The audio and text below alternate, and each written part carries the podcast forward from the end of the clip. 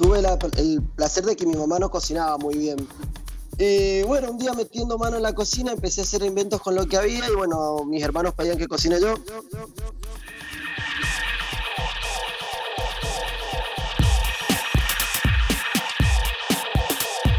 Buenos días, buenas tardes y buenas noches.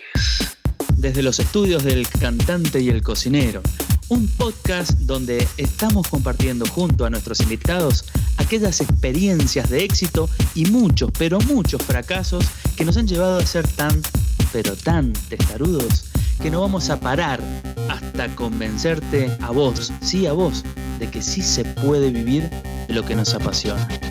Gracias a todos los que nos están escuchando desde cada rincón del mundo, ya sea cortando el pasto, lavando los platos que te mandó tu señora, midiéndote esa lencería erótica para esta noche o incluso en el baño. Con ustedes, el capítulo de hoy es...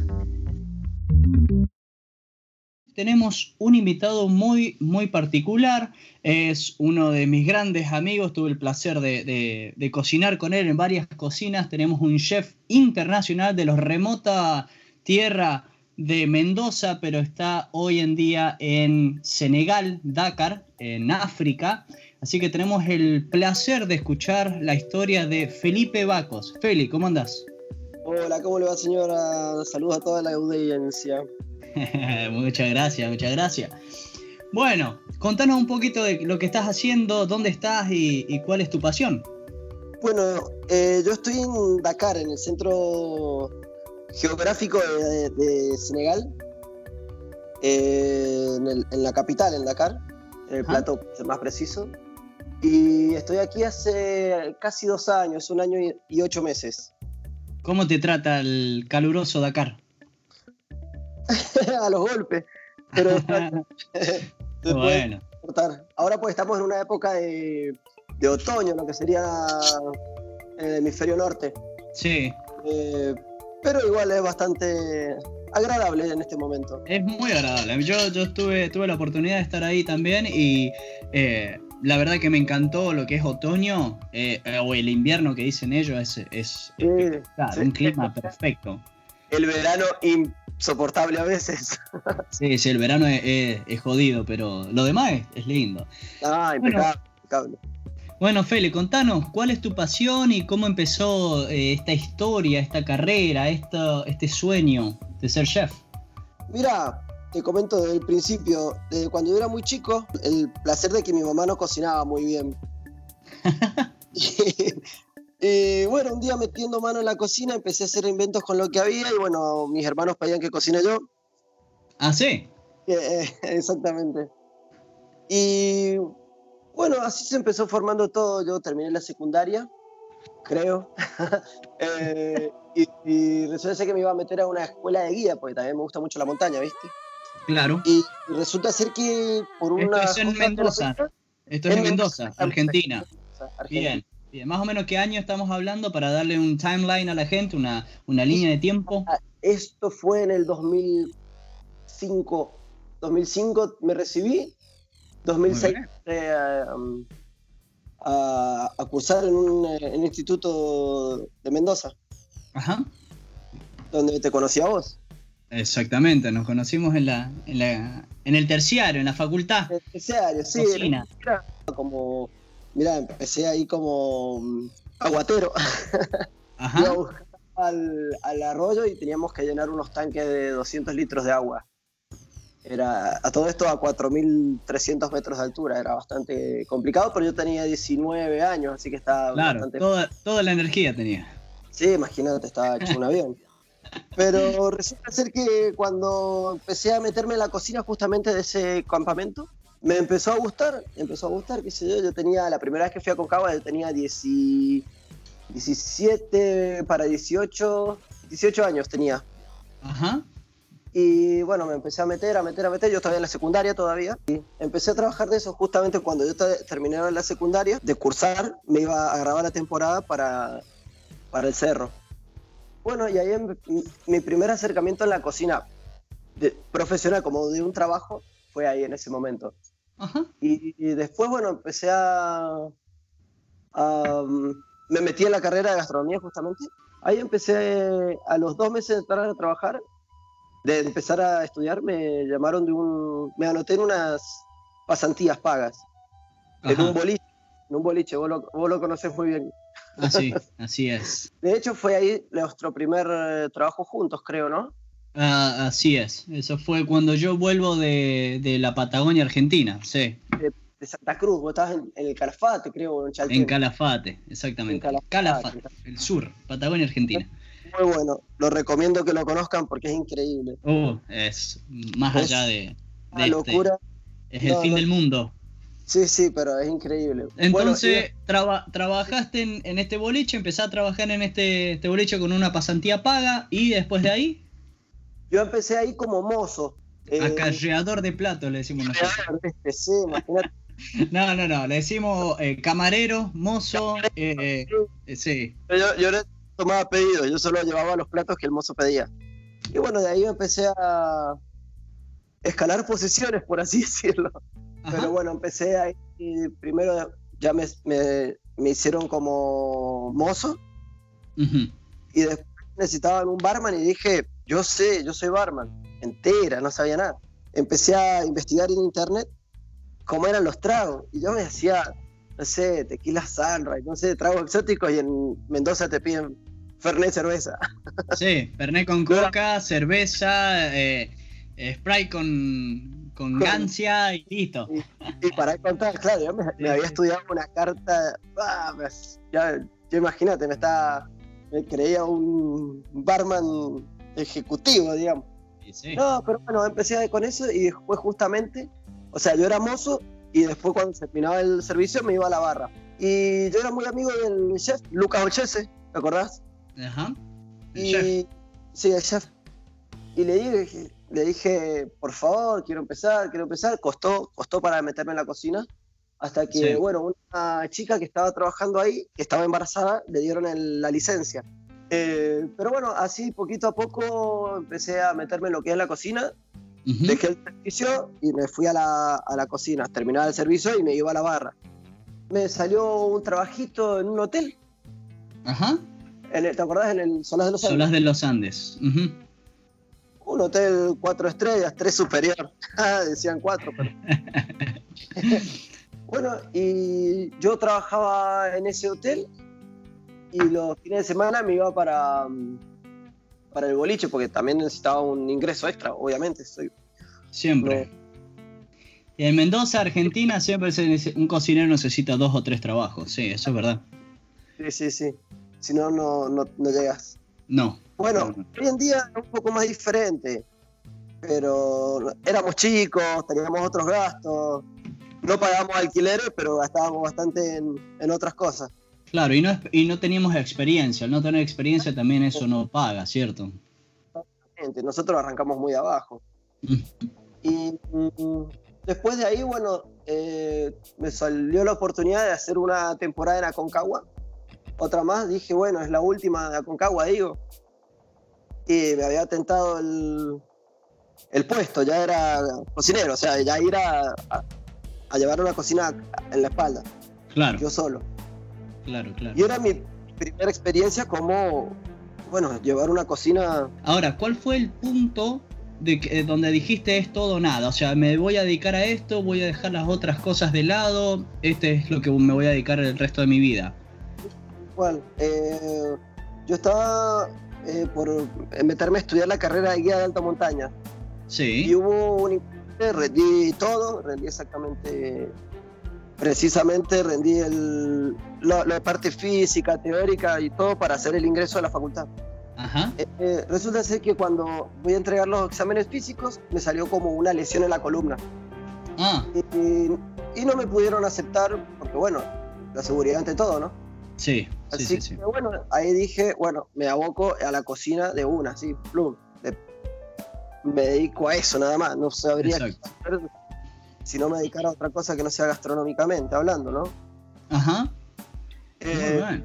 sé que la- Entonces, entonces fue básicamente, eh, estaban las dos opciones paralelas. Una dijimos, bueno, no pasó nada, listo, entonces me dedico totalmente a la otra. bueno, y ahí arranqué, me, me- me puse todas las pilas aunque habían, hubieron varios altibajos en, la, en, la, en la carrera, así que digo, varias veces me replanteé si era lo mío.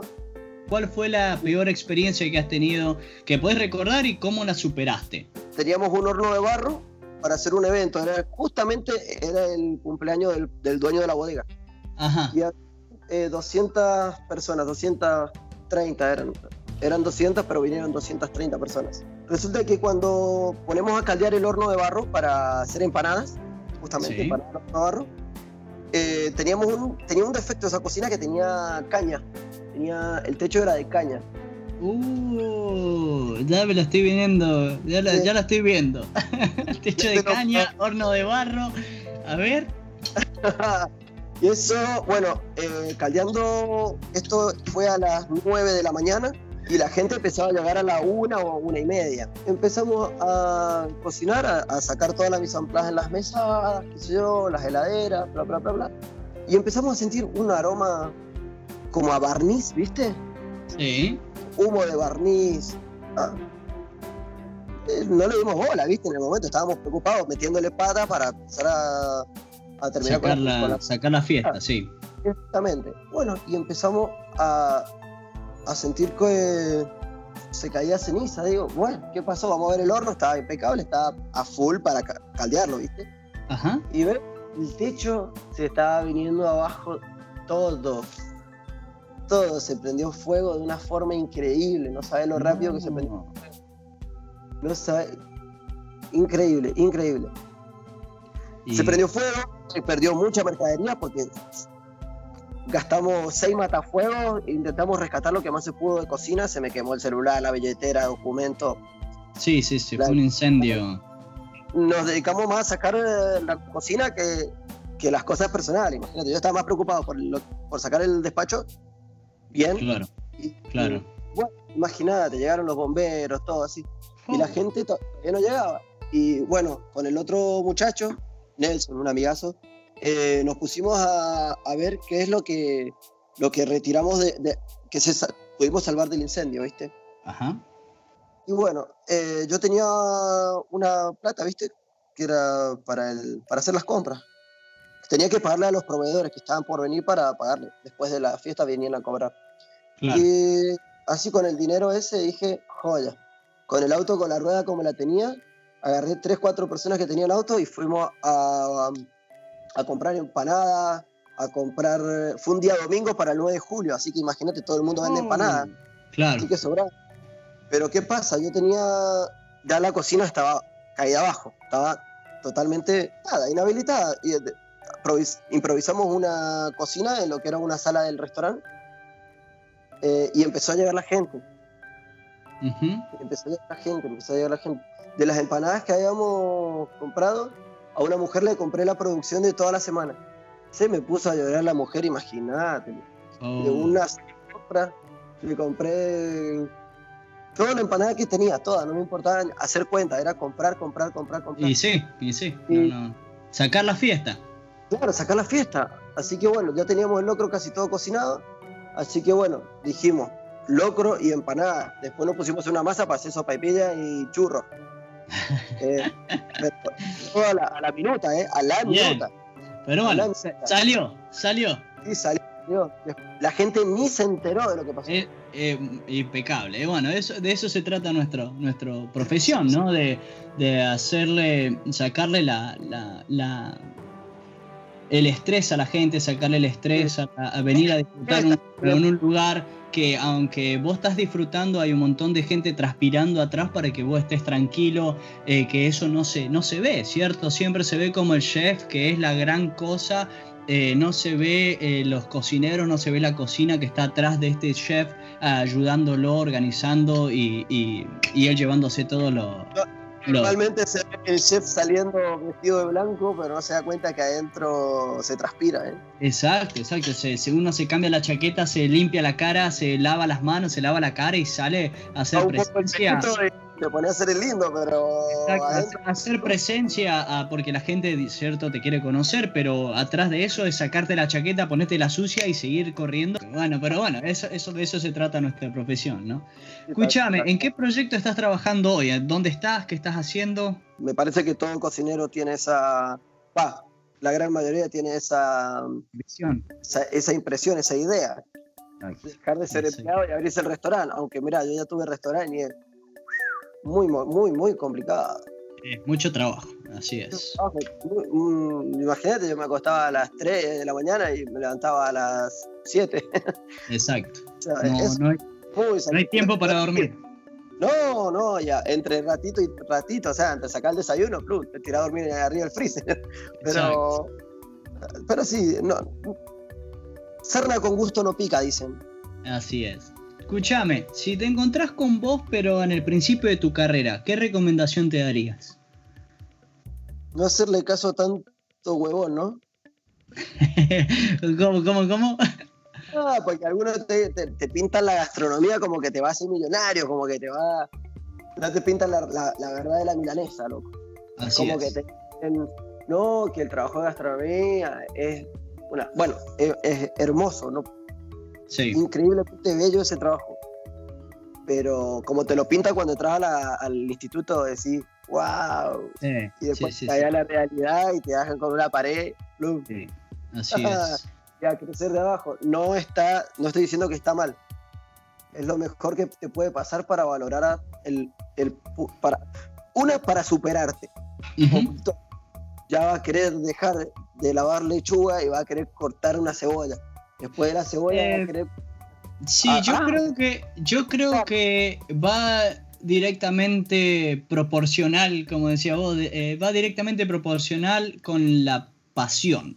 Si vos no tenés pasión por la cocina, no tenés pasión por esta vida, eh, no muchos llegan. Si vos querés solamente trabajar ocho horas de lunes a viernes, no llegás. Si vos querés eh, no trabajar tarde, no llegás. Si vos no estás dispuesto a ser flexible y poner todo arriba de la mesa, eh, yo creo que hay muchos, muchos que no llegan. Día del padre, día de la madre, tu cumpleaños, Navidad, Año Nuevo, fecha patria. O sea, mientras todos están de fiesta, el cocinero es el que está atrás, ¿eh? Exactamente. Ah, yo, por ejemplo, no tuve nadie que me dijera eso, entonces... Eh, exacto, ¿viste? Todos caemos como lo que te ponen Francis Malman en la tele y vas a ser limpio, así impecable y vas a ser millonario, vas a tener 52 mil restaurantes, todo, todo parla, todo trochamudo. Cualquier trabajo puede ser millonario. Si quieres ganar plata, la dedicación y el esfuerzo es primordial. Pero yo creo que se puede vivir bien siendo un buen cocinero. Sí. Chef, chef hoy en día, puedo decirlo. Y se vive, se puede vivir, pero a costa de mucho sacrificio. Ah, sí, definitivamente. ¿Qué le puedes decir a la gente que está dudando en seguir sus sueños? No, que lo sigan. Que no piensen tanto y que cumplan. Si el cementerio está lleno de soñadores. Es muy buena esa frase, es muy buena. Muy, muy buena. Bueno, hora de la pregunta picante. Tenés que, tenés que elegir del 1 al, 15, ahora del 1 al 16, perdón, un número donde yo te voy a hacer una random, es una película, es una, una pregunta picante eh, y la tenés que responder. ¿Una pregunta hot? Eh, tan hot, picante, como lo quieras decir. Ah, pues bueno, la, la, la, la 8. La 8. ¿Qué es lo que menos te gusta de tu persona? Por ahí tengo un problema de que no le pongo tanta importancia a muchas cosas. Ajá. Ok. O sea, no le das la, importancia necesaria a, una, a un par de cosas. O a las cosas. Siendo más, más, específico, por ejemplo, mucha presión de gente que no, no, no la quiero en mi vida, tengo la capacidad de abrir un oído y que salga por el otro como entró. Wow. Eso es muy bueno. Y Eso es muy bueno cuando no te importa la persona. Exactamente, y no, y no pierdo el sueño. Pero también me pasa con gente que realmente quiero y que me interesa. Ah, ok, no podés eh, eh, controlar eh. esa, ese switch todavía, ese... O también, o también otra que también es que no tengo, tengo menos filtro que, que café instantáneo, imagínate.